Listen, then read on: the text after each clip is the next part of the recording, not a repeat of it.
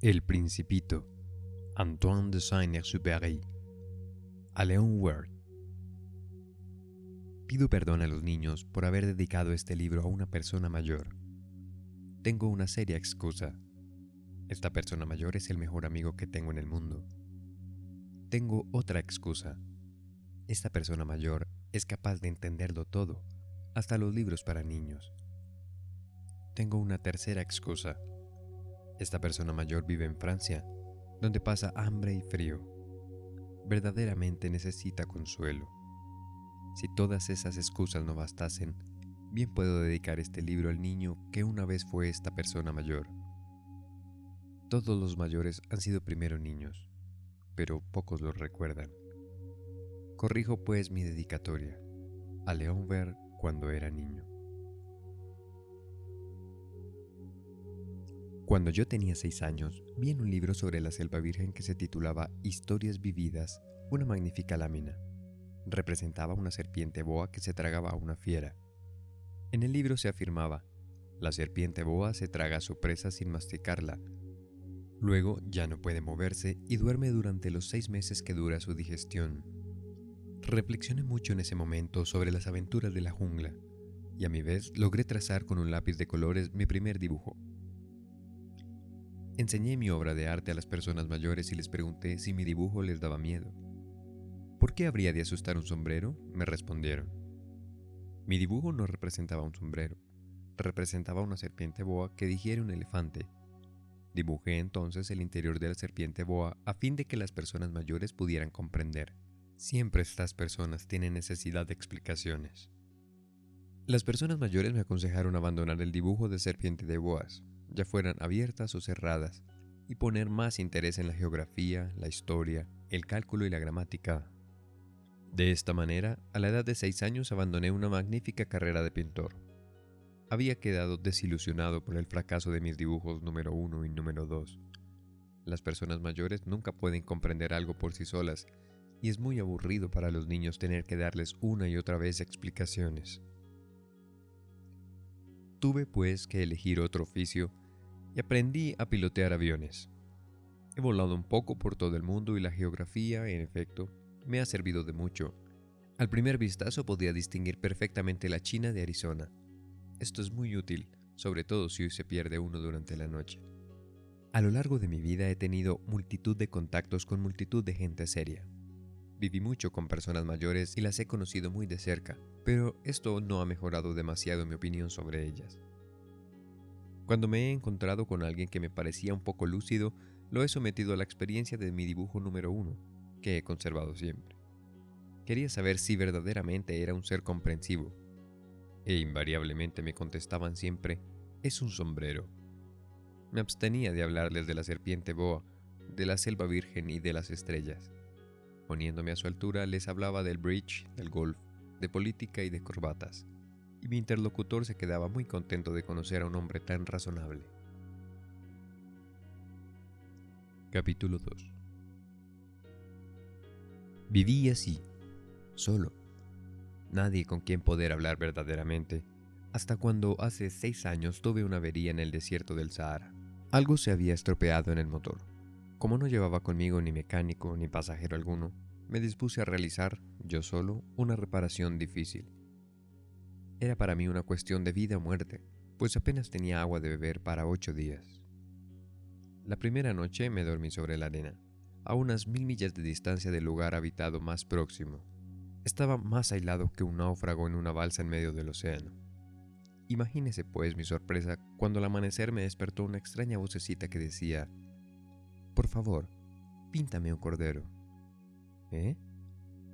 Píntame un cordero. Me puse en pie de un salto como herido por el rayo. Me froté los ojos. Miré a mi alrededor. Vi a un extraordinario muchachito que me miraba gravemente. Ahí tienen el mejor retrato que más tarde logré hacer de él, aunque mi dibujo ciertamente es menos encantador que el modelo. Pero no es mía la culpa. Las personas mayores me desanimaron de mi carrera de pintor a la edad de seis años y no había aprendido a dibujar otra cosa que boas cerradas y boas abiertas. Miré pues aquella aparición con los ojos redondos de admiración. No hay que olvidar que me encontraba a unas mil millas de distancia del lugar habitado más próximo.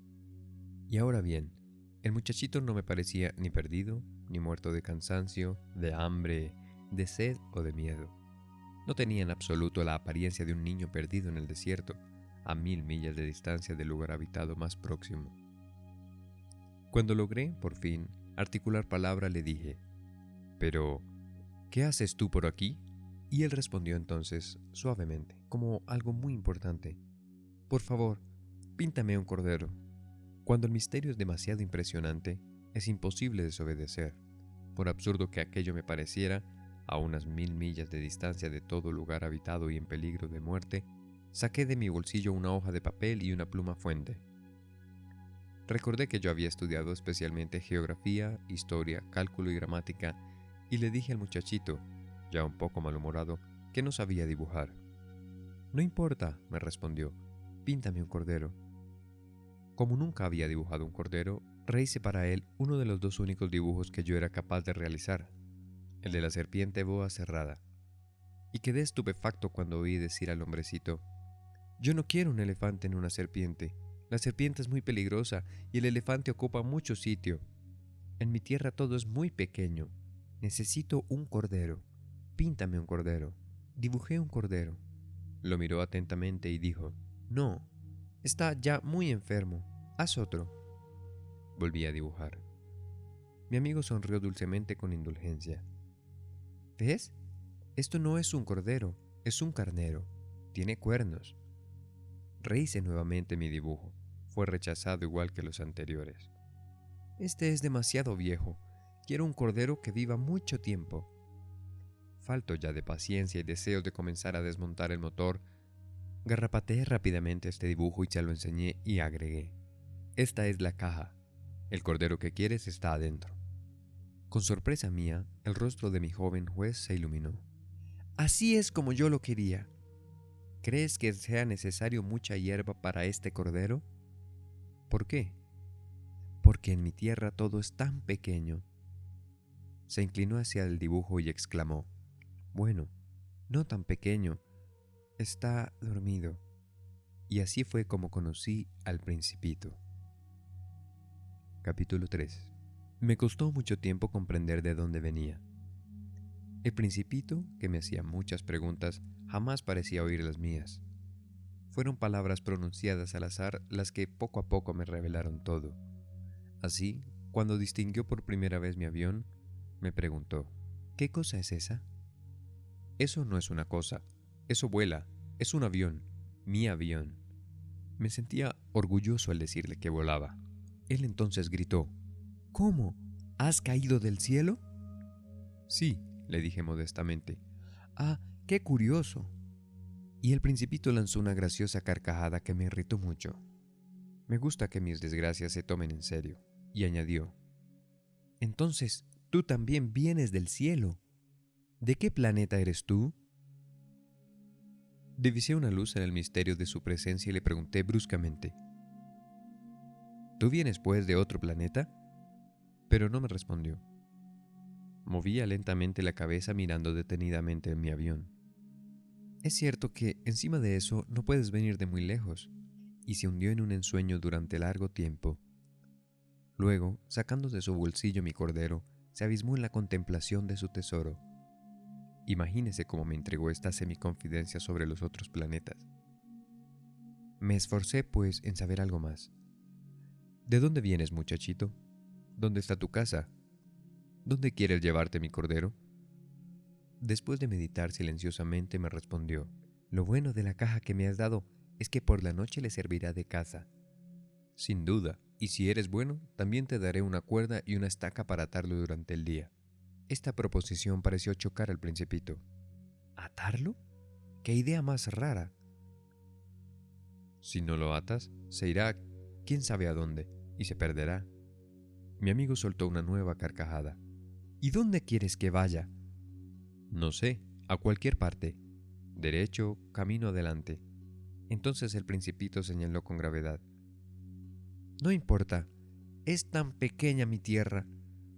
Y agregó, quizá con un poco de melancolía, derecho, camino adelante. No se puede ir muy lejos. Capítulo 4 De esta manera supe una segunda cosa muy importante. Su planeta de origen era apenas más grande que una casa. Esto no podía asombrarme mucho. Sabía muy bien que aparte de los grandes planetas como la Tierra, Júpiter, Marte, Venus, a los cuales se les ha dado nombre, existen otros centenares de ellos tan pequeños a veces que es difícil distinguirlos aún con la ayuda del telescopio. Cuando un astrónomo descubre uno de esos planetas, le da por nombre un número. Le llama, por ejemplo, el asteroide 3251. Tengo poderosas razones para creer que el planeta del cual venía el principito era el asteroide B612. Este asteroide ha sido visto solo una vez con el telescopio en 1909 por un astrónomo turco. Este astrónomo hizo una gran demostración de su descubrimiento en un Congreso Internacional de Astronomía, pero nadie le creyó a causa de su manera de vestir. Las personas mayores son así. Felizmente para la reputación del asteroide B12, un dictador turco impuso a su pueblo, bajo pena de muerte, el vestido a la europea. Entonces el astrónomo volvió a dar cuenta de su descubrimiento en 1920 y como lucía un traje muy elegante, todo el mundo aceptó su demostración. Si les he contado de todos estos detalles sobre el asteroide B612 y hasta les he confiado su número, es por consideración a las personas mayores. A los mayores les gustan las cifras. Cuando se les habla de un nuevo amigo, jamás preguntan sobre lo esencial del mismo. Nunca se les ocurre preguntar ¿qué tono tiene su voz? ¿Qué juegos prefiere? ¿Le gusta coleccionar mariposas? Pero en cambio preguntan ¿qué edad tiene? ¿Cuántos hermanos? ¿Cuánto pesa? ¿Cuánto gana su padre? Solamente con esos detalles creen conocerle.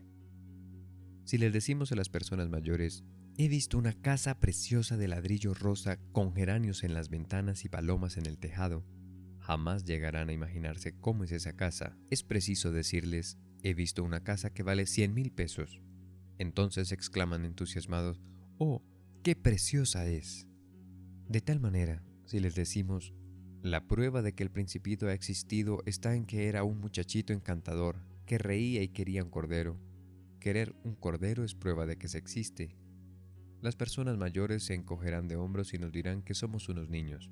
Pero si les decimos el planeta de donde venía el principito era el asteroide B612, quedarán convencidas y no se preocuparán de hacer más preguntas. Son así. No hay por qué guardarles rencor. Los niños deben ser muy indulgentes con las personas mayores. Pero nosotros, que sabemos comprender la vida, nos burlamos tranquilamente de los números. A mí me habría gustado más comenzar esta historia a la manera de los cuentos de hadas. Me habría gustado decir, era una vez un principito que habitaba un planeta apenas más grande que él y que tenía necesidad de un amigo. Para aquellos que comprenden la vida, esto hubiera parecido más real, porque no me gusta que mi libro sea tomado a la ligera.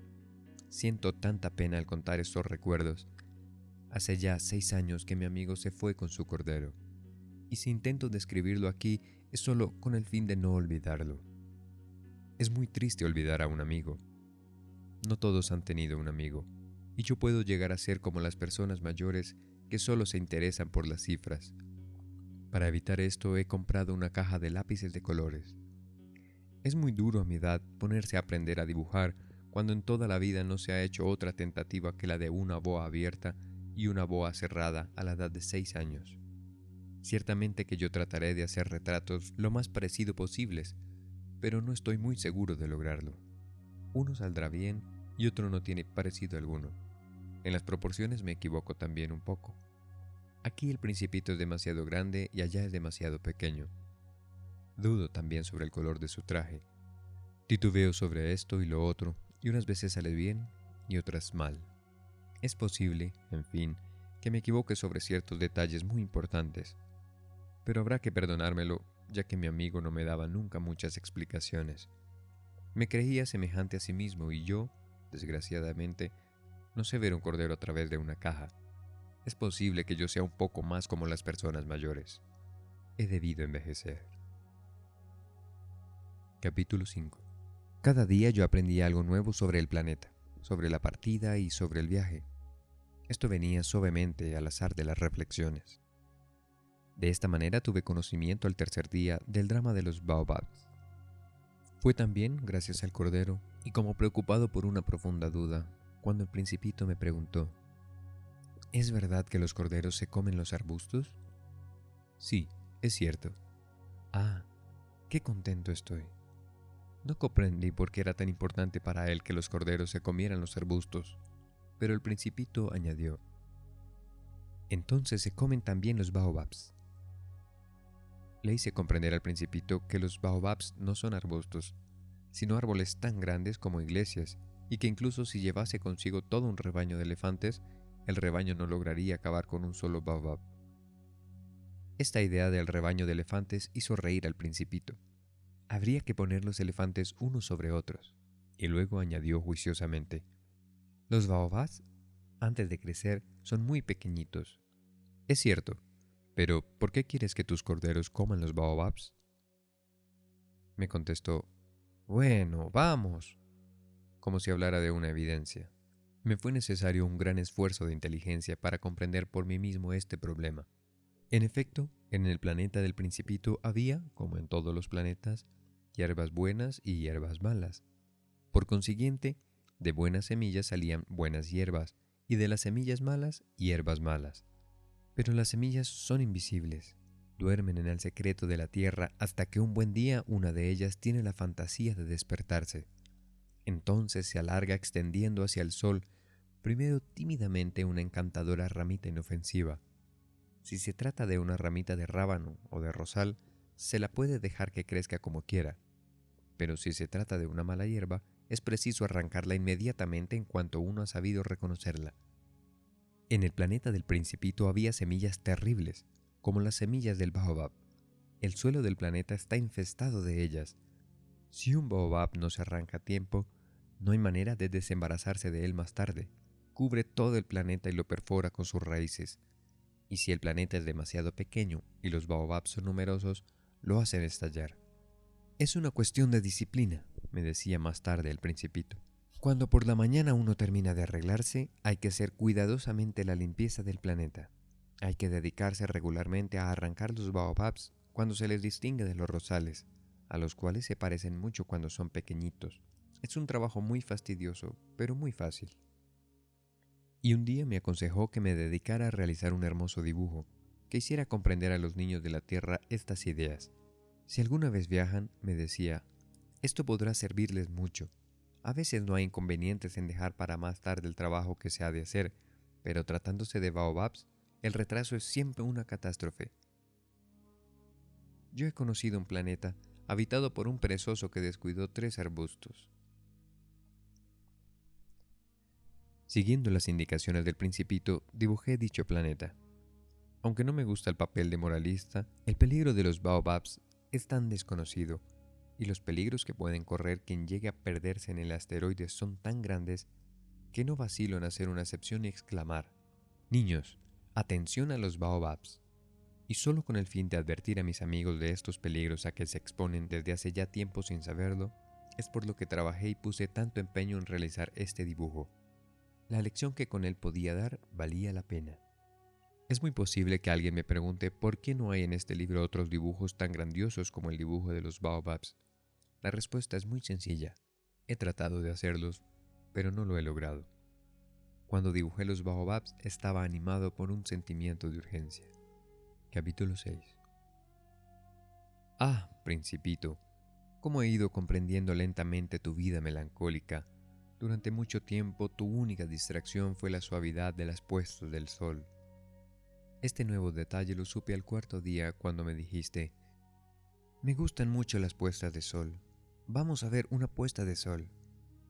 Tendremos que esperar. ¿Esperar qué? Que el sol se ponga. Pareciste muy sorprendido primero y después te reíste de ti mismo y me dijiste, siempre me creo que estoy en mi tierra. En efecto, como todo el mundo sabe, cuando es mediodía en Estados Unidos, en Francia se está poniendo el sol. Sería suficiente poder trasladarse a Francia en un minuto para asistir a la puesta de sol, pero desgraciadamente Francia estaba demasiado lejos. En cambio, sobre tu pequeño planeta te bastaba arrastrar la silla algunos pasos para presenciar el crepúsculo cada vez que lo deseabas. Un día vi ponerse el sol 43 veces y un poco más tarde añadiste, ¿sabes? Cuando uno está verdaderamente triste, le gusta ver las puestas de sol. El día que la viste 43 veces estabas muy triste, ¿verdad? Pero el principito no respondió. Capítulo 7 Al quinto día, y también en relación con el cordero, me fue revelado este otro aspecto de la vida del principito. Me preguntó bruscamente y sin preámbulo, como resultado de un problema largamente meditado en silencio, si un cordero se come los arbustos, se comerá también las flores, ¿no? Un cordero se come todo lo que encuentra. ¿Y también las flores que tienen espinas? Sí, también las flores que tienen espinas. Entonces, ¿para qué les sirven las espinas? Confieso que no lo sabía. Estaba yo muy ocupado tratando de estornillar un perno demasiado apretado al motor. La avería comenzaba a parecerme cosa grave y la circunstancia de que se estuviera agotando mi provisión de agua me hacía temer lo peor. ¿Para qué sirven las espinas? El principito no permitía nunca que se dejara sin respuesta una pregunta formulada por él. Irritado por la resistencia que me oponía el perno, le respondí lo primero que se me ocurrió. Las espinas no sirven para nada, son pura maldad de las flores. Oh. Y después de un silencio me dijo con una especie de rencor, No te creo, las flores son débiles, son ingenuas, se defienden como pueden, se creen terribles con sus espinas. No le respondí nada. En aquel momento me estaba diciendo a mí mismo, si este perno me resiste un poco más, lo haré saltar de un martillazo. El principito me interrumpió de nuevo mis pensamientos. ¿Tú crees que las flores? No, no creo nada. Te he respondido cualquier cosa para que te calles. Tengo que ocuparme de cosas serias. Me miró estupefacto. De cosas serias. Me miraba con mi martillo en la mano y los dedos llenos de grasa inclinado sobre algo que le parecía muy feo. Hablas como las personas mayores. Me avergonzó un poco, pero él implacable añadió. Lo confundes todo, todo lo mezclas. Estaba verdaderamente irritado. Sacudía la cabeza agitando al viento sus cabellos dorados. Conozco un planeta donde vive un señor muy colorado, que nunca ha olido una flor ni ha mirado una estrella y que jamás ha querido a nadie. En toda su vida no ha hecho más que sumas, y todo el día se lo pasa repitiendo como tú. Yo soy un hombre serio, yo soy un hombre serio. Al parecer esto le llena de orgullo, pero eso no es un hombre, es un hongo. ¿Un qué? Un hongo. El principito estaba pálido de cólera. Hace millones de años que las flores tienen espinas, y hace también millones de años que los corderos, a pesar de las espinas, se comen las flores. ¿Es que no es cosa seria averiguar por qué las flores pierden el tiempo fabricando unas espinas que no les sirven para nada? ¿Es que no es importante la guerra de los corderos y las flores? ¿No es esto más serio e importante que las sumas de un señor gordo y colorado? Y si yo sé de una flor única en el mundo y que no existe en ninguna parte más que en mi planeta, si yo sé que un buen día un corderillo puede aniquilarla sin darse cuenta de ello, ¿es que esto no es importante? El principito enrojeció y después continuó. Si alguien ama a una flor, de la que solo existe un ejemplar en millones y millones de estrellas, basta que las mire para ser dichoso. Puede decir satisfecho, mi flor está allí, en alguna parte. Pero si el cordero se la come, para él es como si de pronto todas las estrellas se apagaran, y esto no es importante. No pudo decir más y estalló bruscamente en sollozos. La noche había caído. Yo había soltado las herramientas y ya no importaban nada el martillo, el perno, la sed y la muerte. Había una estrella en un planeta, el mío, la Tierra, un principito a quien consolar. Lo tomé en mis brazos y lo mecí diciéndole, la flor que tú quieres no corre peligro. Te dibujaré un bozal para tu cordero y una armadura para la flor. Te... no sabía qué decirle, cómo consolarle y hacer que tuviera nuevamente confianza en mí. Me sentía torpe es tan misterioso el país de las lágrimas.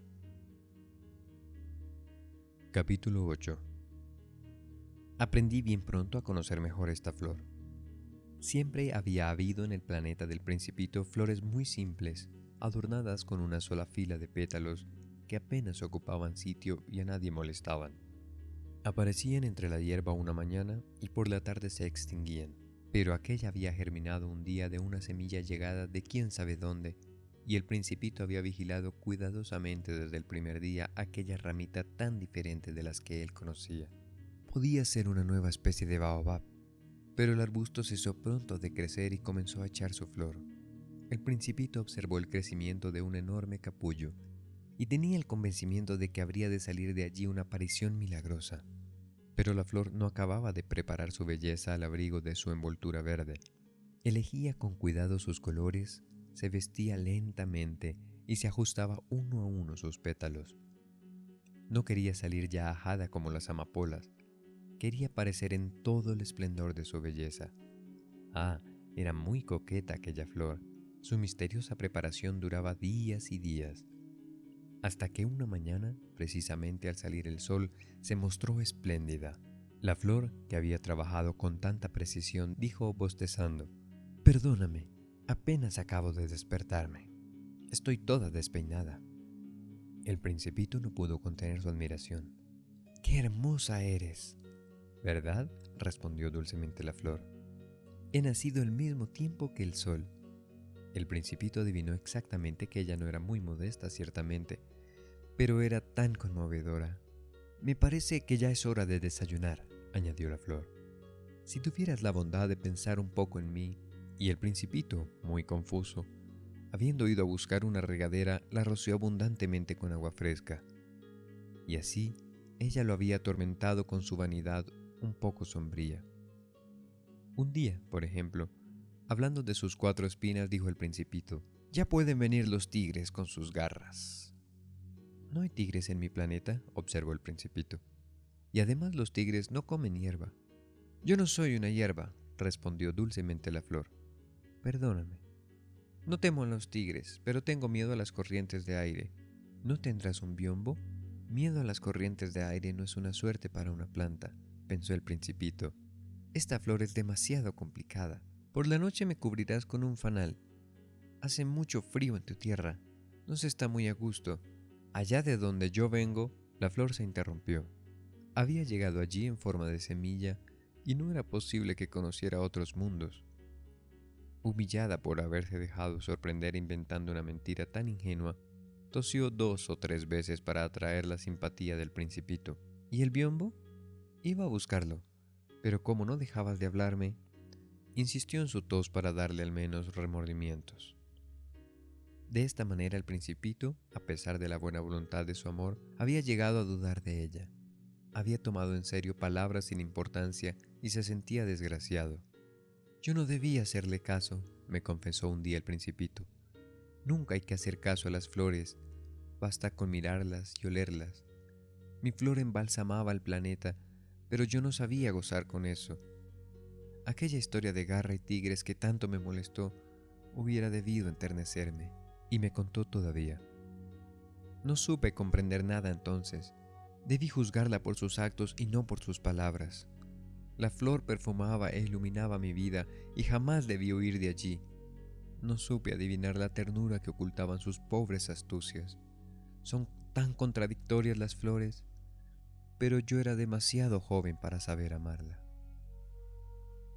Capítulo 9 Creo que el principito aprovechó la migración de una bandada de pájaros silvestres para su evasión. La mañana de la partida puso en orden el planeta. Desollinó cuidadosamente sus volcanes en actividad, de los cuales poseía dos que le eran muy útiles para calentar el desayuno todas las mañanas. Tenía además un volcán extinguido, desollinó también el volcán extinguido, pues, como él decía, nunca se sabe lo que puede ocurrir. Si los volcanes están bien desollinados, arden sus erupciones lenta y regularmente.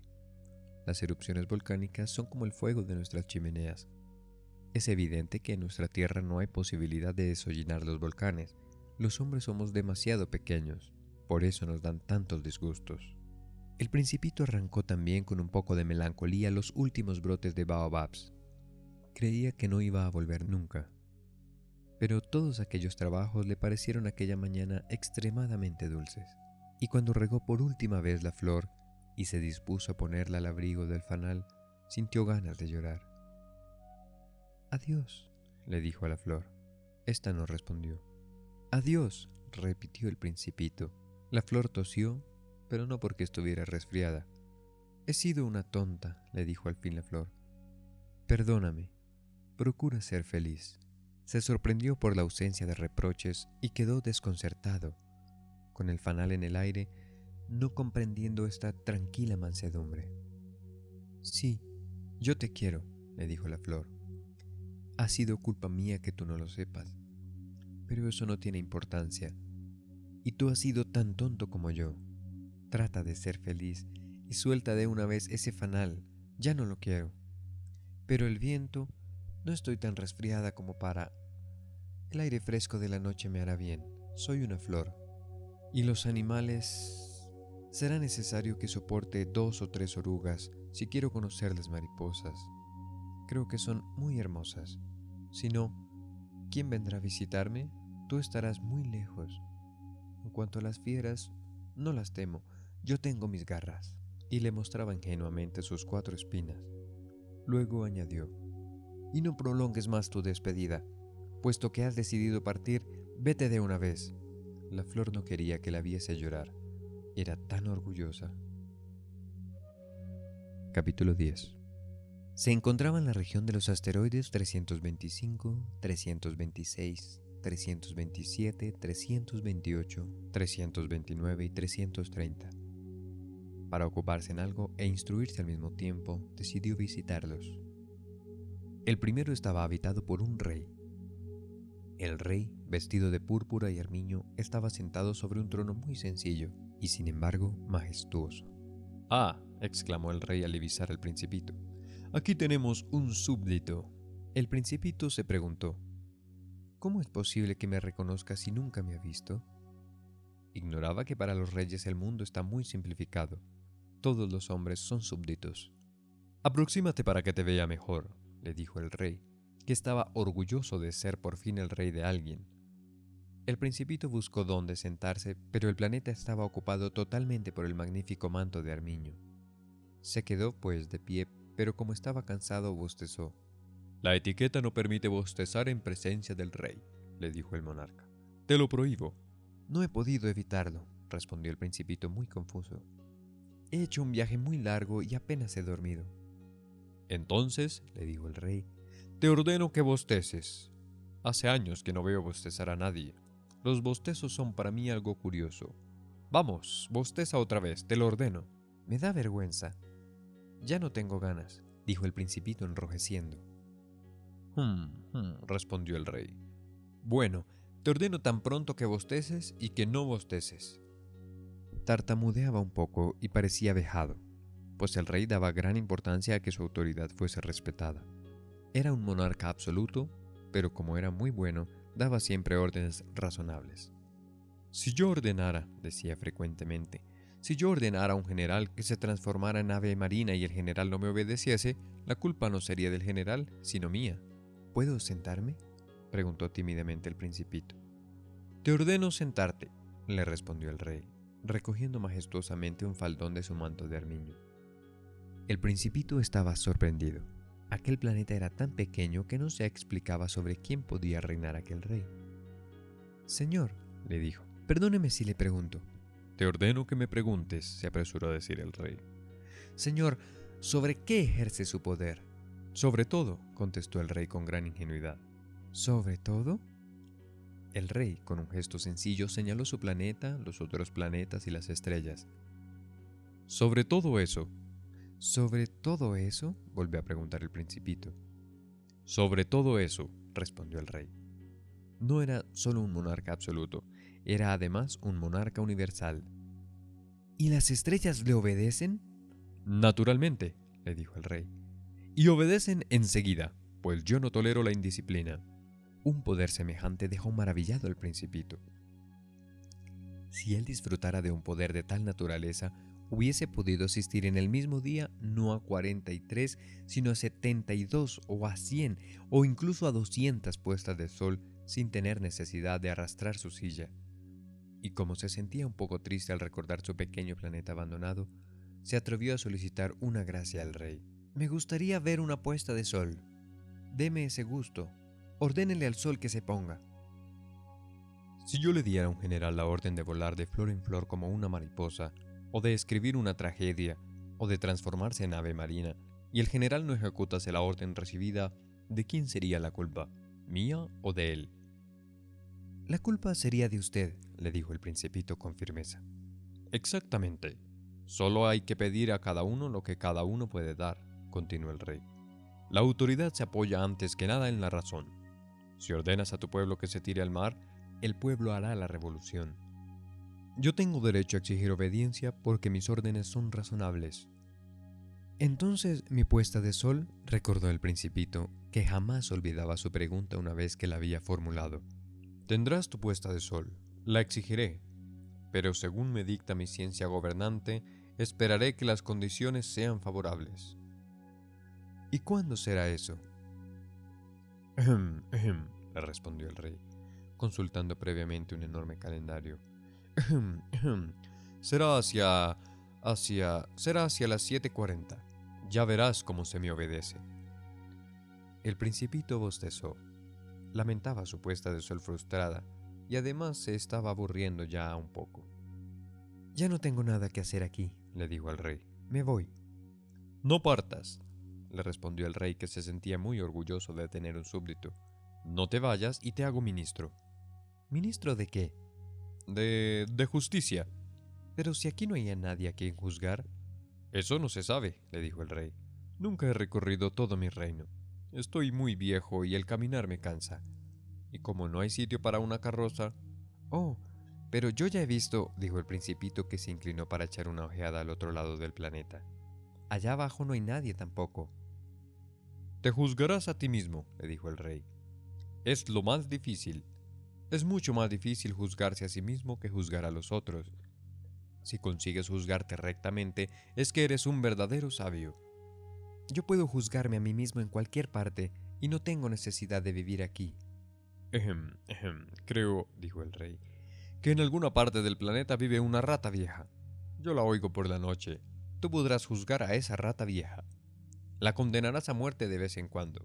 Su vida dependería de tu justicia y la indultarás en cada juicio para conservarla, ya que no hay más que una. A mí no me gusta condenar a muerte a nadie, dijo el principito. Creo que me voy a marchar. No, dijo el rey. Pero el principito, que habiendo terminado ya sus preparativos no quiso disgustar al viejo monarca, dijo, Si vuestra majestad deseara ser obedecido puntualmente, podría dar una orden razonable. Podría ordenarme, por ejemplo, partir antes de un minuto. Me parece que las condiciones son favorables. Como el rey no respondiera nada, el principito vaciló primero y con un suspiro emprendió la marcha. Te nombro mi embajador, se apresuró a gritar el rey. Tenía un aspecto de gran autoridad. Las personas mayores son muy extrañas, se decía el principito para sí mismo durante el viaje. Capítulo 11 El segundo planeta estaba habitado por un vanidoso. Ah, un admirador viene a visitarme, gritó el vanidoso al divisar a lo lejos al principito. Para los vanidosos todos los demás hombres son admiradores. Buenos días, dijo el principito. ¿Qué sombrero tan raro tiene? Es para saludar a los que me aclaman, respondió el vanidoso. Desgraciadamente nunca pasa nadie por aquí. ¿Ah, sí? preguntó sin comprender el principito. Golpea tus manos una contra otra, le aconsejó el vanidoso. El principito aplaudió y el vanidoso le saludó modestamente levantando el sombrero. Esto parece más divertido que la visita al rey, se dijo para sí el principito, que continuó aplaudiendo mientras el vanidoso volvía a saludarle quitándose el sombrero. A los cinco minutos el principito se cansó con la monotonía de aquel juego. ¿Qué hay que hacer para que el sombrero se caiga? preguntó el principito. Pero el vanidoso no le oyó. Los vanidosos solo oyen las alabanzas. Tú me admiras mucho, ¿verdad? Preguntó el vanidoso al principito. ¿Qué significa admirar? Admirar significa reconocer que soy el hombre más bello, el mejor vestido, el más rico y el más inteligente del planeta. Si tú estás solo en el planeta. Hazme ese favor, admírame de todas maneras. Bueno, te admiro, dijo el principito encogiéndose de hombros. Pero, ¿para qué sirve? Y el principito se marchó. Decididamente las personas mayores son muy extrañas, se decía para sí el principito durante su viaje durante su viaje. Capítulo 12. El tercer planeta estaba habitado por un bebedor. Fue una visita muy corta, pues hundió a Principito en una gran melancolía. ¿Qué haces ahí? preguntó al bebedor que estaba sentado en silencio ante un sinnúmero de botellas vacías y otras tantas botellas llenas. Bebo, respondió el bebedor con tono lúgubre. ¿Por qué bebes? volvió a preguntar el principito. Para olvidar. ¿Para olvidar qué? inquirió el principito ya compadecido. Para olvidar que siento vergüenza, confesó el bebedor bajando la cabeza. ¿Vergüenza de qué? se informó el principito deseoso de ayudarle. Vergüenza de beber, concluyó el bebedor, que se encerró nueva y definitivamente en el silencio. Y el principito, perplejo, se marchó. No hay la menor duda de que las personas mayores son muy extrañas, seguía diciéndose para sí el principito durante su viaje.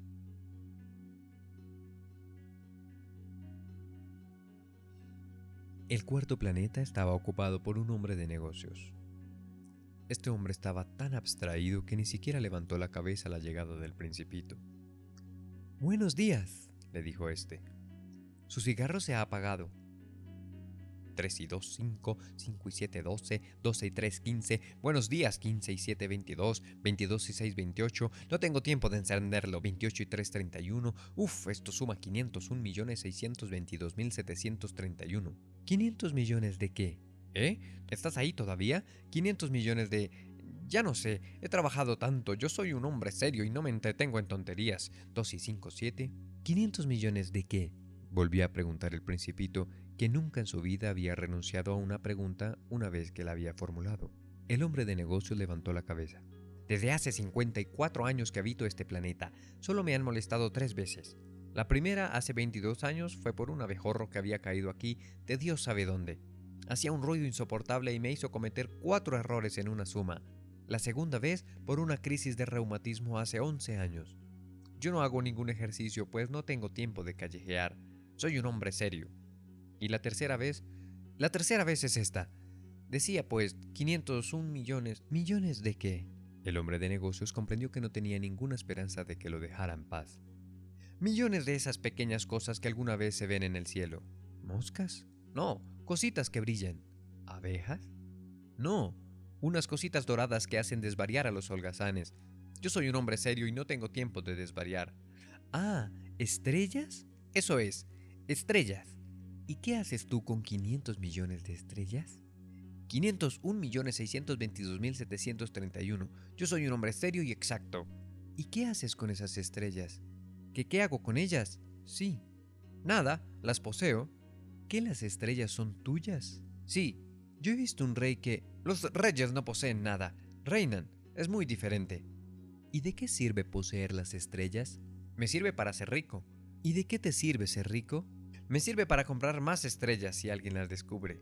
Este, se dijo a sí mismo el principito, razona poco más o menos como mi borracho. No obstante, le siguió preguntando. ¿Y cómo es posible poseer estrellas?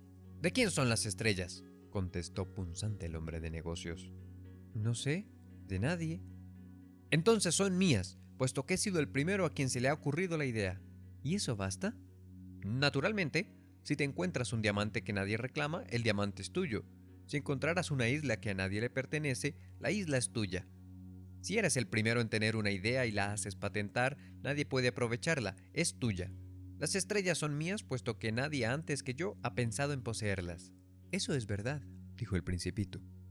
¿Y qué haces con ellas? Las administro, las cuento y las recuento una y otra vez, contestó el hombre de negocios. Es algo difícil, pero yo soy un hombre serio. El principito no quedó del todo satisfecho. Si yo tengo una bufanda, puedo ponérmela al cuello y llevármela. Si soy dueño de una flor, puedo cortarla y llevármela también. Pero tú no puedes llevarte las estrellas. Pero puedo colocarlas en un banco. ¿Qué quieres decir con eso? Quiere decir que escribo en un papel el número de estrellas que tengo y guardo bajo llave en un cajón ese papel. ¿Y eso es todo? Es suficiente. Es divertido, pensó el principito. Es incluso bastante poético, pero no es muy serio. El principito tenía sobre las cosas serias ideas muy diferentes de las ideas de las personas mayores. Yo, dijo aún, tengo una flor a la que riego todos los días. Poseo tres volcanes a los que desollino todas las semanas, pues también me ocupo del que está extinguido. Nunca se sabe lo que puede ocurrir. Es útil pues para mis volcanes y para mi flor que yo las posea. Pero tú, tú no eres nada útil para las estrellas. El hombre de negocios abrió la boca, pero no encontró respuesta. El principito abandonó aquel planeta. Las personas mayores decididamente son extraordinarias, se decía a sí mismo con sencillez durante el viaje. Capítulo 14 El quinto planeta era muy curioso. Era el más pequeño de todos, pues apenas cabían en él un farol y el farolero que lo habitaba.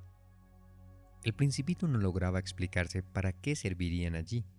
En el cielo, en un planeta sin casas y sin población, un farol y un farolero. Sin embargo, se dijo a sí mismo, este hombre quizás es absurdo. Sin embargo, es menos absurdo que el rey, el vanidoso, el hombre de negocios y el bebedor. Su trabajo al menos tiene sentido. Cuando enciende su farol es igual que si hiciera nacer una estrella más o una flor, y cuando lo apaga hace dormir a la flor o a la estrella. Es una ocupación muy bonita y por ser bonita es verdaderamente útil. Cuando llegó al planeta saludó respetuosamente al farolero. Buenos días. ¿Por qué acabas de apagar tu farol? Es la consigna, respondió el farolero. Buenos días. ¿Y qué es la consigna? Apagar mi farol. Buenas noches. Y encendió el farol. ¿Y por qué acabas de volver a encenderlo? Es la consigna. No lo comprendo, dijo el principito. No hay nada que comprender, dijo el farolero. La consigna es la consigna. Buenos días. Y apagó su farol. Luego se enjugó la frente con un pañuelo de cuadros rojos. Mi trabajo es algo terrible. En otros tiempos era razonable. Apagaba el farol por la mañana y lo encendía por la tarde. Tenía el resto del día para reposar y el resto de la noche para dormir. ¿Y luego cambiaron la consigna? Ese es el drama, que la consigna no ha cambiado, dijo el farolero. El planeta gira cada vez más deprisa de año en año y la consigna sigue siendo la misma. Y entonces, dijo el principito, como el planeta ahora da una vuelta completa cada minuto, yo no tengo un segundo de reposo. Enciendo y apago una vez por minuto. Eso es raro. Los días solo duran en tu tierra un minuto. Eso no tiene nada de divertido, dijo el farolero. Hace ya un mes que tú y yo estamos hablando. ¿Un mes? Sí, Treinta minutos, treinta días. Buenas noches. Y volvió a encender su farol. El principito lo miró y le gustó ese farolero que tan fielmente cumplía la consigna. Recordó las puestas de sol que en otro tiempo iba a buscar arrastrando su silla. Quiso ayudarle a su amigo. ¿Sabes? Yo conozco un medio para que descanses cuando quieras. Yo quiero descansar siempre, dijo el farolero. Se puede ser fiel a la vez y perezoso. El principito prosiguió. Tu planeta es tan pequeño que puedes darle la vuelta en tres zancadas. No tienes que hacer más que caminar muy lentamente para quedar siempre al sol. Cuando quieras descansar, caminarás. Y el día durará tanto tiempo cuanto quieras. Con eso no adelanto gran cosa, dijo el farolero. Lo que a mí me gusta en la vida es dormir. No es una suerte, dijo el principito. No, no es una suerte, replicó el farolero. Buenos días. Y apagó su farol. Mientras el principito proseguía su viaje, se iba diciendo para sí, este sería despreciado por los otros, por el rey, por el vanidoso, por el bebedor, por el hombre de negocios. Y sin embargo, es el único que no me parece ridículo. Quizá porque se ocupa de otra cosa y no de sí mismo. Lanzó un suspiro de pena y continuó diciéndose, es el único de quien pude haberme hecho amigo pero su planeta es demasiado pequeño y no hay lugar para dos. Lo que el principito no se atrevía a confesarse era que la causa por la cual lamentaba no quedarse en ese bendito planeta se debía a las 1440 puestas de sol que podría disfrutar cada 24 horas. Capítulo 15 El sexto planeta era diez veces más grande. Estaba habitado por un anciano que escribía grandes libros. ¡Anda! ¡Un explorador! exclamó cuando divisó al principito. Este se sentó sobre la mesa y reposó un poco. Había viajado ya tanto. ¿De dónde vienes tú? le preguntó el anciano.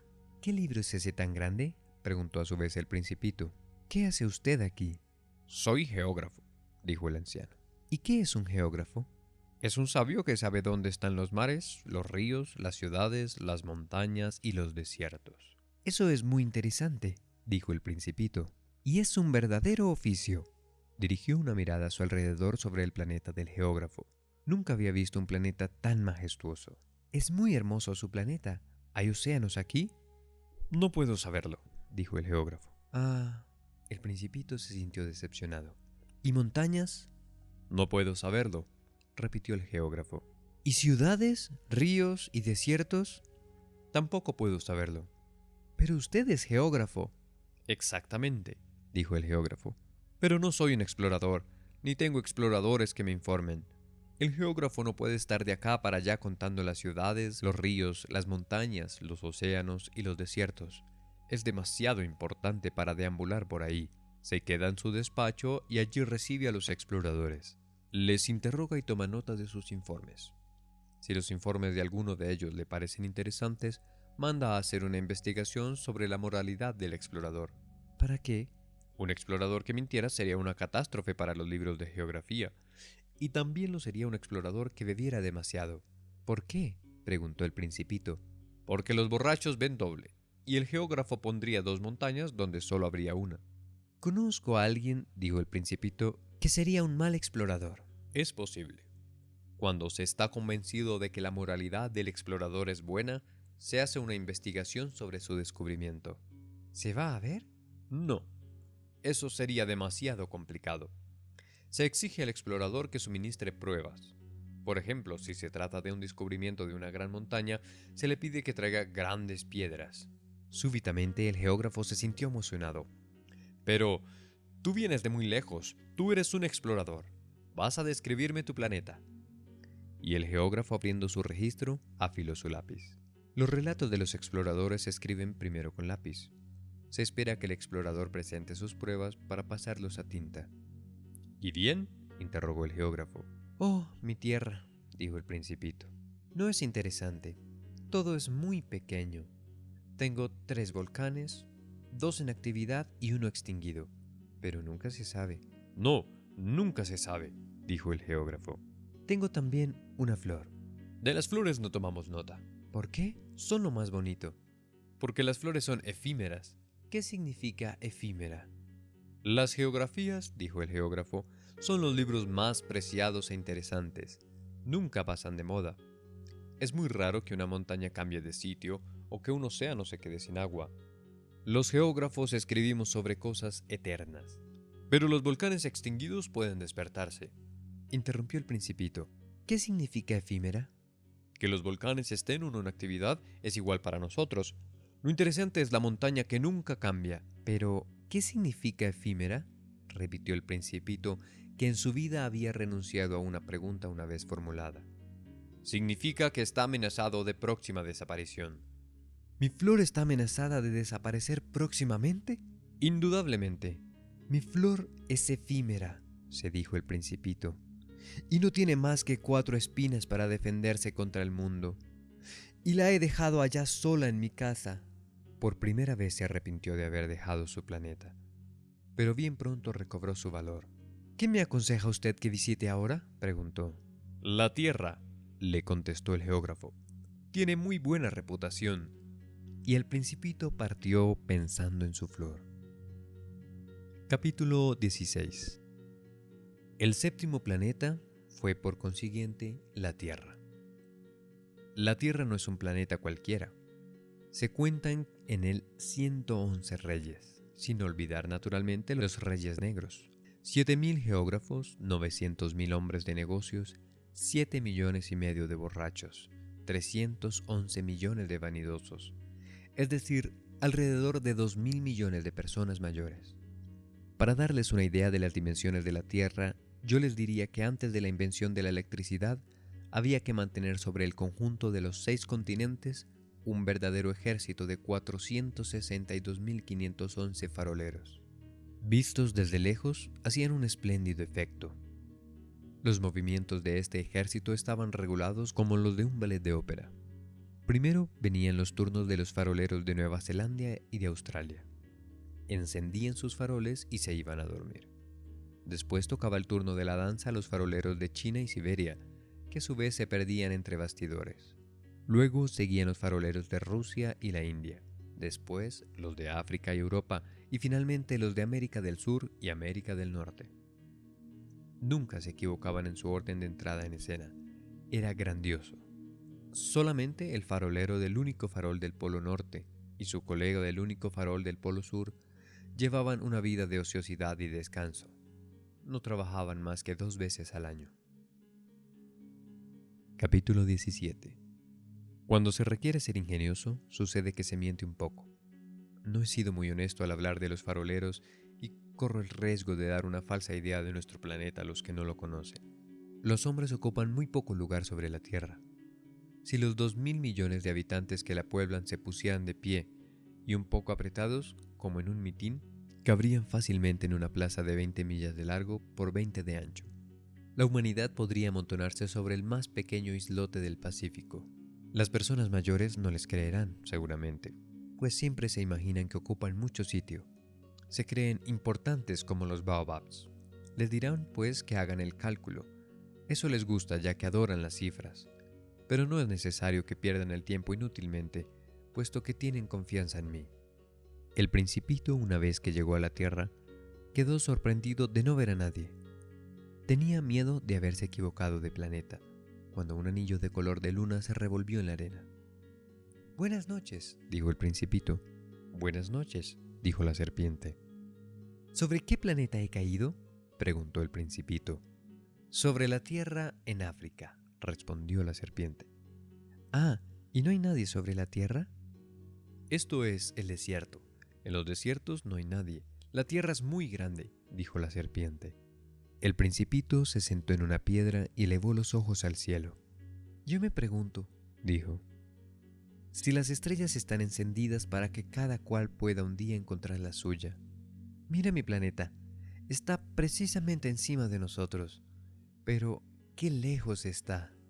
Es muy bella, dijo la serpiente. ¿Y qué vienes tú a hacer aquí? Tengo problemas con una flor, dijo el principito. Ah, y se callaron. ¿Dónde están los hombres? prosiguió por fin el principito. Se está un poco solo en el desierto. También se está solo donde los hombres, afirmó la serpiente. El principito la miró largo rato y le dijo, Eres un bicho raro, delgado como un dedo, pero soy más poderoso que el dedo de un rey, le interrumpió la serpiente. El principito sonrió. No pareces muy poderoso, ni siquiera tienes patas, ni tan siquiera puedes viajar. Puedo llevarte más lejos que un navío, dijo la serpiente se enroscó alrededor del tobillo como un brazalete de oro. Al que yo toco, le hago volver a la tierra de donde salió, pero tú eres puro y vienes de una estrella. El principito no respondió. Me das lástima, tan débil sobre esta tierra de granito. Si algún día echas mucho de menos tu planeta, puedo ayudarte. Puedo... Oh, dijo el principito. Te he comprendido, pero ¿por qué hablas con enigmas? Yo los resuelvo todos, dijo la serpiente y se callaron. Capítulo 18 El principito atravesó el desierto en el que solo encontró una flor de tres pétalos, una flor de nada. Buenos días, dijo el principito. Buenos días, dijo la flor. ¿Dónde están los hombres? preguntó cortésmente el principito. La flor un día había visto pasar una caravana. ¿Los hombres? No existen más que seis o siete, me parece. Los he visto hace ya años y nunca se sabe dónde encontrarlos. El viento los pasea. Les faltan las raíces. Eso les molesta. Adiós, dijo el principito. Adiós, dijo la flor. Capítulo 19 El principito escaló hasta la cima de una alta montaña. Las únicas montañas que él había conocido eran los tres volcanes que le llegaban a la rodilla. El volcán extinguido lo utilizaba como taburete. Desde una montaña tan alta como esta, se había dicho, podré ver todo el planeta y a todos los hombres, pero no alcanzo a ver más que algunas puntas de rocas. Buenos días, exclamó el principito al acaso. Buenos días, buenos días, buenos días, respondió el eco. ¿Quién eres tú? preguntó el principito. ¿Quién eres tú? ¿Quién eres tú? ¿Quién eres tú? contestó el eco. Sed mis amigos, estoy solo, dijo el principito. Estoy solo, estoy solo, estoy solo, estoy solo. ¿Qué planeta más raro? pensó entonces el principito. Es seco, puntiagudo y salado, y los hombres carecen de imaginación. No hacen más que repetir lo que se les dice. En mi tierra tenía una flor. Hablaba siempre la primera. Capítulo 20 Pero sucedió que el principito, habiendo atravesado arenas, rocas y nieves, descubrió finalmente un camino, y los caminos llevan siempre a la morada de los hombres. Buenos días, dijo. Era un jardín cuajado de rosas. Buenos días, dijeran las rosas. El principito las miró. Todas se parecían tanto a su flor. ¿Quiénes son ustedes? Les preguntó estupefacto. Somos las rosas, respondieron estas. Ah, exclamó el principito, y se sintió muy desgraciado. Su flor le había dicho que era la única de su especie en todo el universo, y ahora tenía ante sus ojos más de cinco mil todas semejantes en un solo jardín. Si ella viese todo esto, se decía el principito, se sentiría vejada, tosería muchísimo y simularía morir para escapar al ridículo. Y yo tendría que fingirle cuidados, pues sería capaz de dejarse morir verdaderamente para humillarme a mí también. Y luego continuó diciéndose, me creía rico con una flor única, y resulta que no tengo más que una rosa ordinaria. Eso y mis tres volcanes que apenas me llegan a la rodilla, y uno de los cuales acaso está extinguido para siempre. Realmente no soy un gran príncipe. Y echándose sobre la hierba el principito lloró. Capítulo 21 Entonces apareció el zorro. Buenos días, dijo el zorro. Buenos días, respondió cortésmente el principito, que se volvió pero no vio nada. Estoy aquí bajo el manzano, dijo la voz. ¿Quién eres tú? preguntó el principito. Qué bonito eres.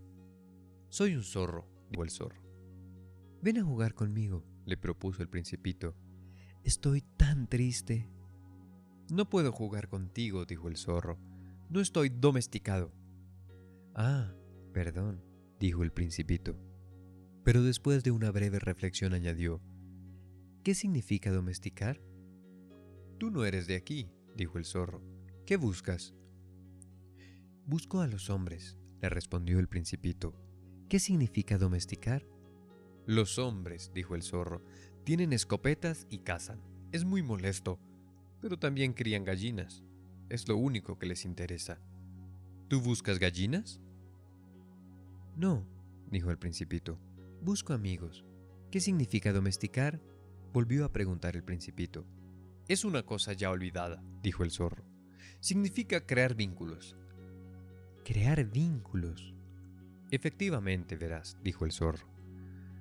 Tú no eres para mí todavía más que un muchachito igual que otros cien mil muchachitos, y no te necesito para nada. Tampoco tú tienes necesidad de mí, y no soy para ti más que un zorro entre otros cien mil zorros semejantes.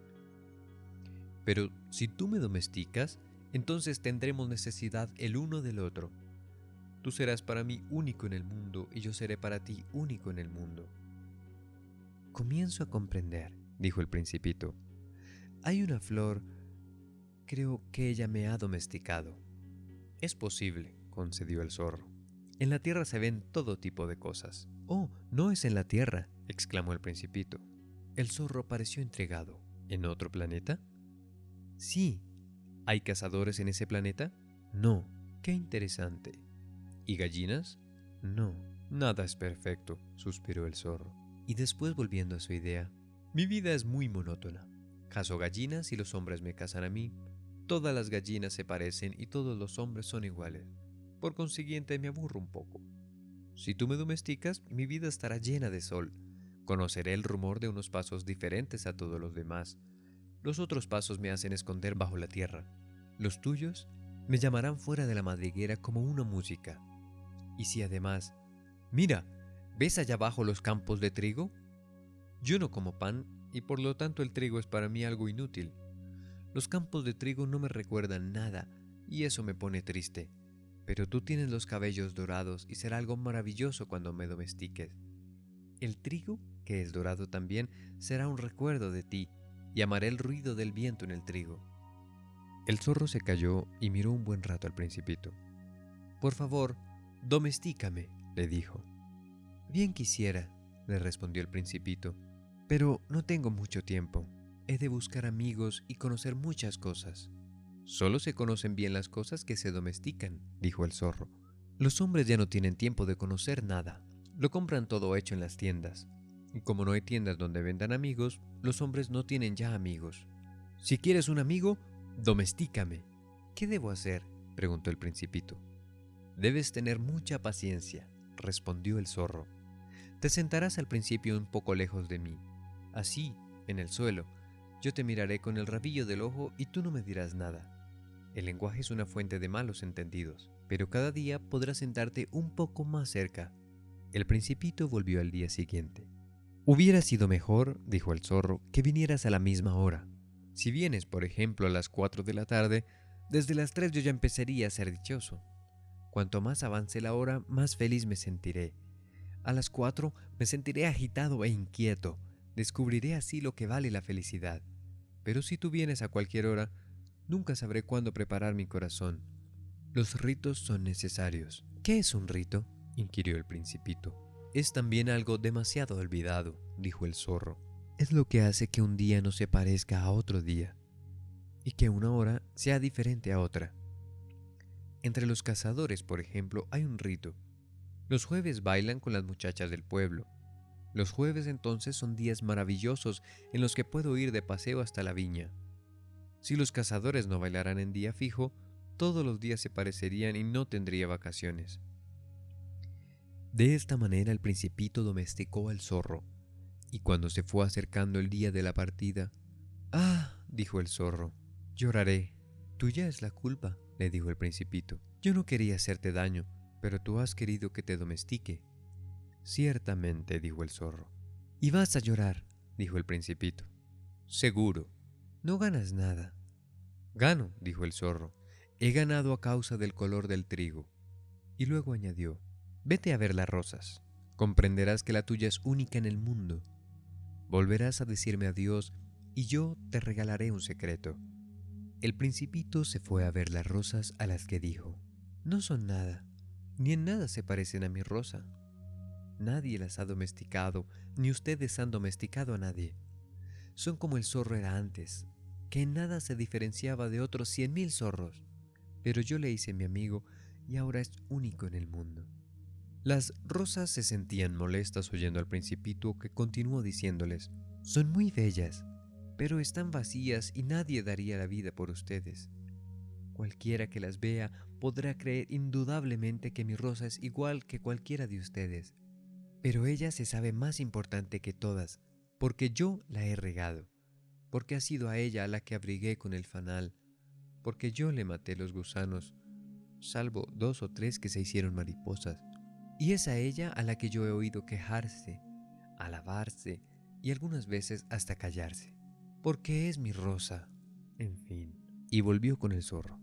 Adiós, le dijo. Adiós, dijo el zorro. He aquí mi secreto, que no puede ser más simple. Solo con el corazón se puede ver bien lo esencial es invisible para los ojos. Lo esencial es invisible para los ojos, repitió el principito para acordarse. Lo que hace más importante a tu rosa es el tiempo que tú has perdido con ella. Es el tiempo que yo he perdido con ella, repitió el principito para recordarlo. Los hombres han olvidado esta verdad, dijo el zorro, pero tú no debes olvidarla. Eres responsable para siempre de lo que has domesticado Tú eres responsable de tu rosa. Yo soy responsable de mi rosa, repitió el principito a fin de recordarlo. Capítulo 22 Buenos días, dijo el principito. Buenos días, respondió el guardavía. ¿Qué haces aquí? le preguntó el principito. Formo con los viajeros paquetes de mil y despacho los trenes que los llevan, ya a la derecha, ya a la izquierda y un tren rápido iluminado, rugiendo como el trueno, hizo temblar la caseta del guardavía. Tienen mucha prisa, dijo el principito. ¿Qué buscan? Ni siquiera el conductor de la locomotora lo sabe, dijo el guardavía. Un segundo rápido iluminado rugió en sentido inverso. ¿Ya vuelve? preguntó el principito. No son los mismos, contestó el guardavía. Es un cambio. ¿No se sentían contentos donde estaban? Nunca se siente uno contento donde está, respondió el guardavía. Y rugió el trueno de un tercer rápido iluminado. ¿Van persiguiendo a los primeros viajeros? preguntó el principito. No persiguen absolutamente nada, le dijo el guardavía.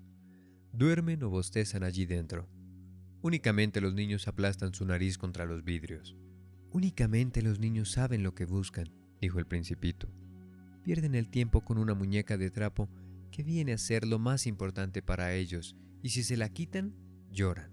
Qué suerte tienen, dijo el guardavía. Capítulo 23 Buenos días, dijo el principito. Buenos días, respondió el comerciante.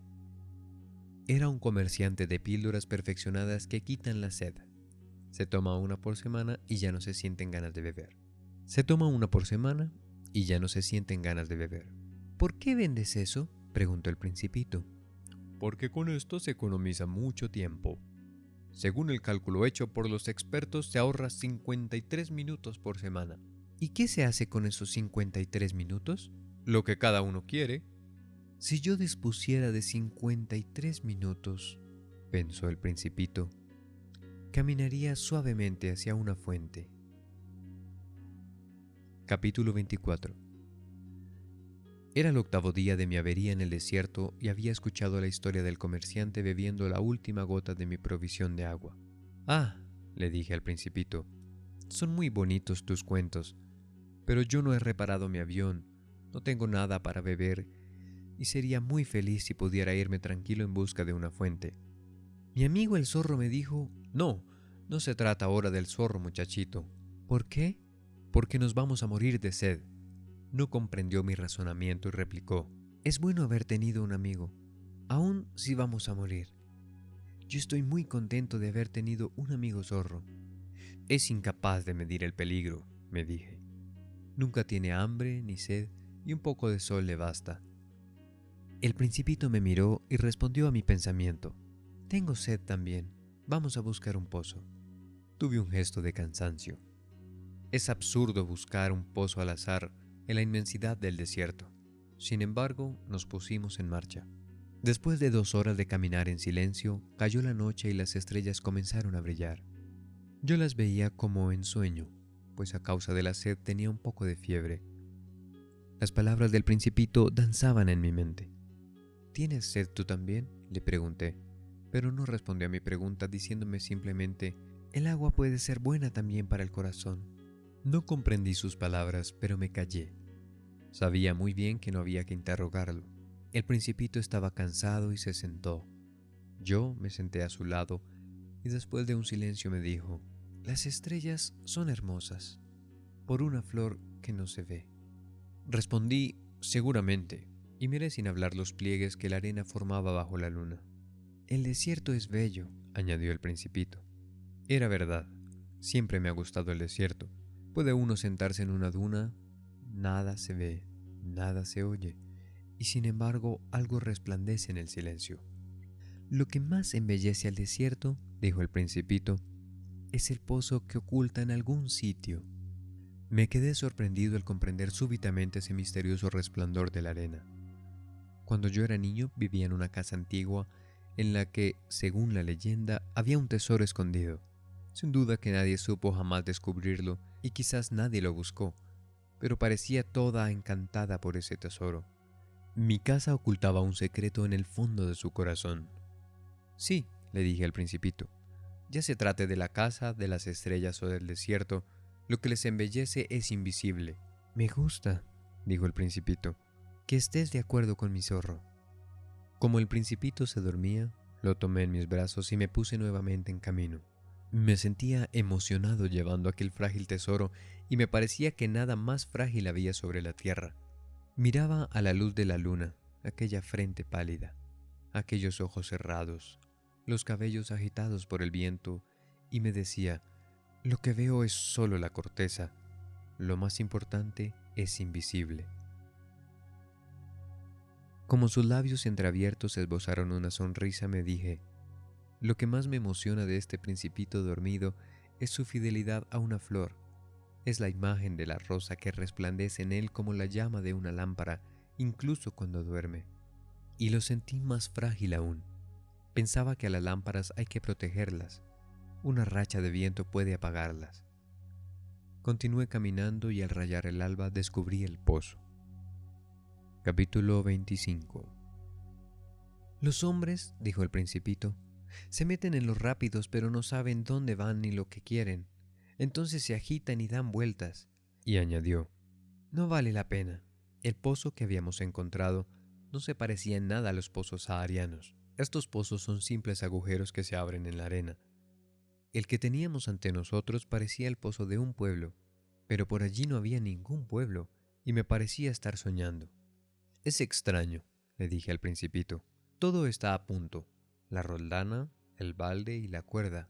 Se rió y tocó la cuerda. Hizo mover la roldana, y la roldana gimió como una vieja veleta cuando el viento ha dormido mucho. Oyes, dijo el principito, hemos despertado al pozo y canta. No quería que el principito hiciera el menor esfuerzo y le dije, déjame a mí, es demasiado pesado para ti. Lentamente subí el cubo hasta el brocal donde lo dejé bien seguro. En mis oídos sonaba aún el canto de la roldana y veía temblar al sol en el agua agitada. Tengo sed de esta agua, dijo el principito. Dame de beber. Comprendí entonces lo que él había buscado. Levanté el balde hasta sus labios y el principito bebió con los ojos cerrados. Todo era bello como una fiesta. Aquella agua era algo más que un alimento había nacido del caminar bajo las estrellas, del canto de la roldana, del esfuerzo de mis brazos. Era como un regalo para el corazón. Cuando yo era niño, las luces del árbol de Navidad, la música de la misa de medianoche, la dulzura de las sonrisas daban su resplandor a mi regalo de Navidad. Los hombres de tu tierra, dijo el principito, cultivan cinco mil rosas en un jardín y no encuentran lo que buscan. No lo encuentran nunca, le respondí. Y sin embargo, lo que buscan podrían encontrarlo en una sola rosa o en un poco de agua. Sin duda, respondí, y el principito añadió, pero los ojos son ciegos, hay que buscar con el corazón. Yo había bebido y me encontraba bien. La arena al alba era color de miel, del que gozaba hasta sentirme dichoso. ¿Por qué había de sentirme triste? Es necesario que cumplas tu promesa, dijo dulcemente el principito que nuevamente se había sentado junto a mí. ¿Qué promesa? Ya sabes, el bozal para mi cordero. Soy responsable de mi flor. Saqué del bolsillo mis esbozos de dibujo y el principito los miró y dijo riendo, Tus baobabs parecen repollos. Oh, y yo que estaba tan orgulloso de mis baobabs. Tu zorro tiene orejas que parecen cuernos, son demasiado largas. Y volvió a reír. Eres injusto, muchachito. Yo no sabía dibujar más que boas cerradas y boas abiertas. Oh, todo se arreglará, dijo el principito. Los niños entienden. Bosquejé pues un bozal y se lo alargué con el corazón oprimido. Tú tienes proyectos que yo ignoro. Pero no me respondió. ¿Sabes? me dijo. Mañana hace un año de mi caída en la tierra. Y después de un silencio añadió, caí muy cerca de aquí. El principito se sonrojó, y nuevamente, sin comprender por qué, experimenté una extraña tristeza. Sin embargo, se me ocurrió preguntar, ¿entonces no te encontré por azar hace ocho días cuando paseabas por esos lugares a mil millas de distancia del lugar habitado más próximo? Es que volvías al punto de tu caída. El principito enrojeció nuevamente y añadí vacilante. Quizá por el aniversario. El principito se ruborizó una vez más. Aunque nunca respondía las preguntas, su rubor significaba una respuesta afirmativa. Ah, le dije, tengo miedo. Pero él me respondió, tú debes trabajar ahora. Vuelve pues junto a tu máquina, que yo te espero aquí. Vuelve mañana por la tarde. Pero yo no estaba tranquilo y me acordaba del zorro. Si se deja uno domesticar, se expone a llorar un poco. Capítulo 26 Al lado del pozo había una ruina de un viejo muro de piedras. Cuando volví de mi trabajo el día siguiente por la tarde, vi desde lejos al principito sentado en lo alto con las piernas colgando. Lo oí que hablaba. ¿No te acuerdas? No es aquí con exactitud. Alguien le respondió sin duda porque él replicó, Sí, sí, es el día, pero no es este el lugar. Proseguí mi marcha hacia el muro, pero no veía ni oía a nadie. Y sin embargo, el principito replicó de nuevo.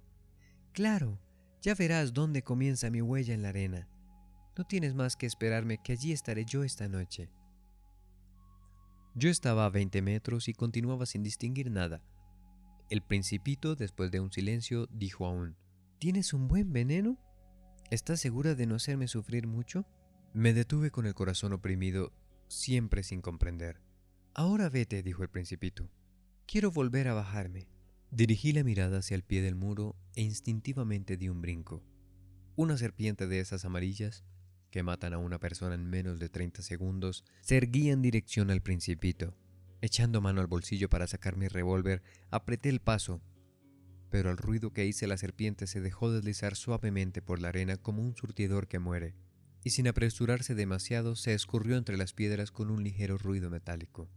Llegué junto al muro a tiempo de recibir en mis brazos a mi principito, que estaba blanco como la nieve. ¿Pero qué historia es esta? ¿De charla también con las serpientes? Le quité su eterna bufanda de oro, le humedecí las sienes y le di de beber sin atreverme a hacerle pregunta alguna. Me miró gravemente rodeándome el cuello con sus brazos. Sentí latir su corazón como el de un pajarillo que muere a tiros de carabina. Me alegra, dijo el principito, que hayas encontrado lo que faltaba a tu máquina. Así podrás volver a tu tierra. ¿Cómo lo sabes? Precisamente, venía a comunicarle que a pesar de que no lo esperaba, había logrado terminar mi trabajo. No respondió a mi pregunta, sino que añadió, también yo vuelvo hoy a mi planeta. Luego, con melancolía, es mucho más lejos y más difícil. Me daba cuenta de que algo extraordinario pasaba en aquellos momentos. Estreché al principito entre mis brazos como si fuera un niño pequeño y no obstante, me pareció que descendía en picada hacia un abismo sin que fuera posible hacer nada para retenerlo.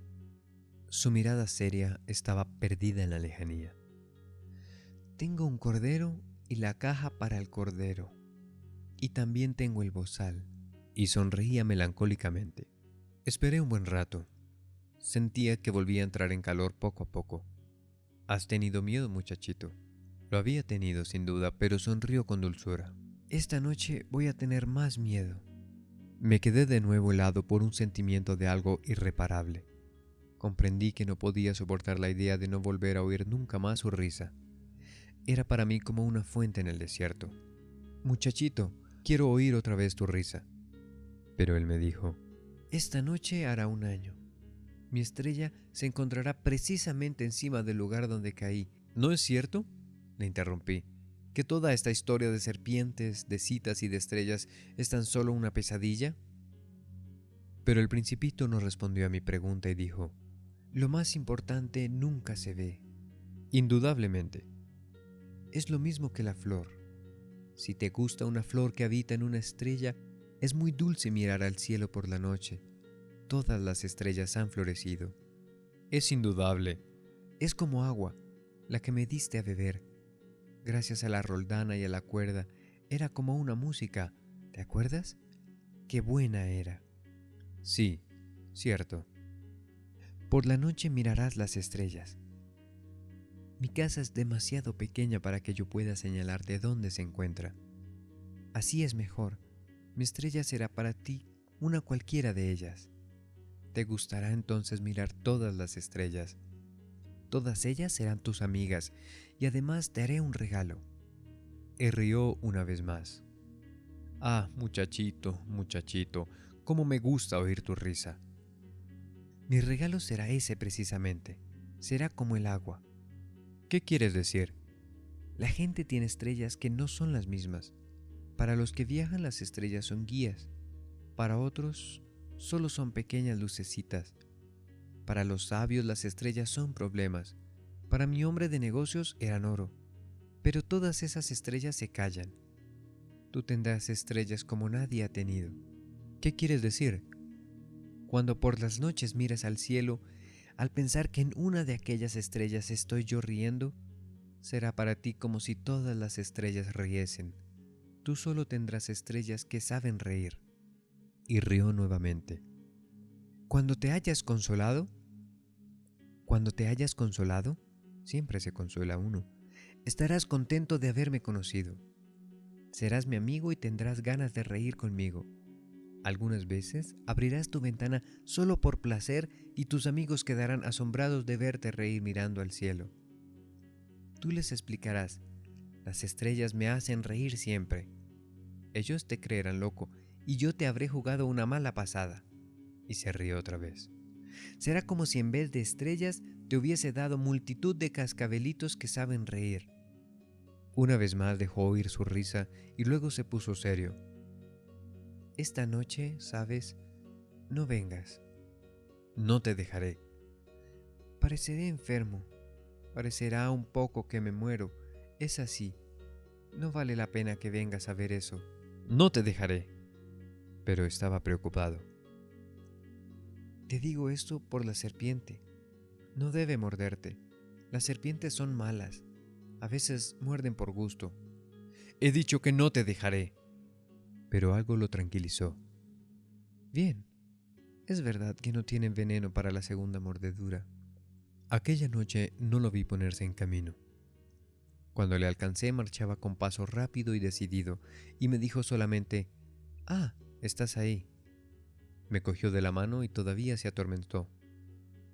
Has hecho mal, tendrás pena, Parecerá que estoy muerto, pero no es verdad. Yo me callaba. ¿Comprendes? Es demasiado lejos y no puedo llevar este cuerpo que pesa demasiado. Seguí callado. Será como una corteza vieja que se abandona. No son nada tristes las viejas cortezas. Yo me callaba. El principito perdió un poco de ánimo, pero hizo un esfuerzo y dijo, Será agradable, ¿sabes? Yo miraré también las estrellas. Todas serán pozos con roldana rumbrosa. Todas las estrellas me darán de beber. Yo me callaba. Será tan divertido. Tú tendrás 500 millones de cascabeles y yo 500 millones de fuentes. El principito se cayó también. Estaba llorando. Es allí. Déjame ir solo. Se sentó porque tenía miedo. Dijo aún, ¿sabes? Mi flor, soy responsable. Y ella es tan débil y tan inocente. Solo tiene cuatro espinas para defenderse contra el mundo. Me senté. Ya no podía mantenerme en pie. Ahí está. Eso es todo. Vaciló todavía un instante y luego se levantó y dio un paso. Yo no pude moverme. Un relámpago amarillo centelleó en su tobillo Quedó un instante inmóvil, sin exhalar un grito. Luego cayó lentamente como cae un árbol, sin hacer el menor ruido a causa de la arena. Capítulo 27 Ahora hace ya seis años de esto. Jamás he contado esta historia y los compañeros que me vuelven a ver se alegran de encontrarme vivo. Estaba triste, pero yo les decía, es el cansancio. Al correr del tiempo me he consolado un poco, pero no completamente. Sé que ha vuelto a su planeta, pues al amanecer no encontré su cuerpo porque no era en realidad tan pesado. Y me gusta por la noche escuchar a las estrellas que suenan como 500 millones de cascabeles. Pero sucede algo extraordinario. Al bozal que dibujé para el principito se me olvidó añadirle la correa de cuero. No habrá podido atárselo al cordero entonces me pregunto, ¿qué habrá sucedido en su planeta? Quizás el cordero se ha comido la flor. A veces me digo, seguro que no. El principito cubre la flor con su fanal todas las noches y vigila a su cordero. Entonces me siento dichoso y todas las estrellas ríen dulcemente. Pero otras veces pienso, alguna que otra vez se distrae uno y eso basta. Si una noche ha olvidado poner el fanal o el cordero ha salido sin hacer ruido durante la noche, y entonces los cascabeles se convierten en lágrimas. Y ahí está el gran misterio. Para ustedes que quieren al principito, lo mismo que para mí, nada en el universo habrá cambiado si en cualquier parte, quién sabe dónde, un cordero desconocido se ha comido o no se ha comido una rosa. Pero miren al cielo y pregúntense, ¿el cordero se ha comido la flor? y veréis cómo todo cambia. Ninguna persona mayor comprenderá jamás que esto sea verdaderamente importante. Este es para mí el paisaje más hermoso y el más triste del mundo. Es el mismo paisaje de la página anterior que he dibujado una vez más para que lo vean bien. Fue aquí donde el principito apareció sobre la tierra, desapareciendo luego. Examínenlo atentamente para que sepan reconocerlo si algún día, viajando por África, cruzan el desierto. Si por casualidad pasan por allí, no se apresuren, se los ruego, y deténganse un poco, precisamente bajo la estrella. Si un niño llega hasta ustedes, si este niño ríe y tiene cabellos como de oro, y nunca responde a sus preguntas, adivinarán enseguida quién es. Sean amables con él y comuníquenme rápidamente que ha regresado. No me dejen tan triste.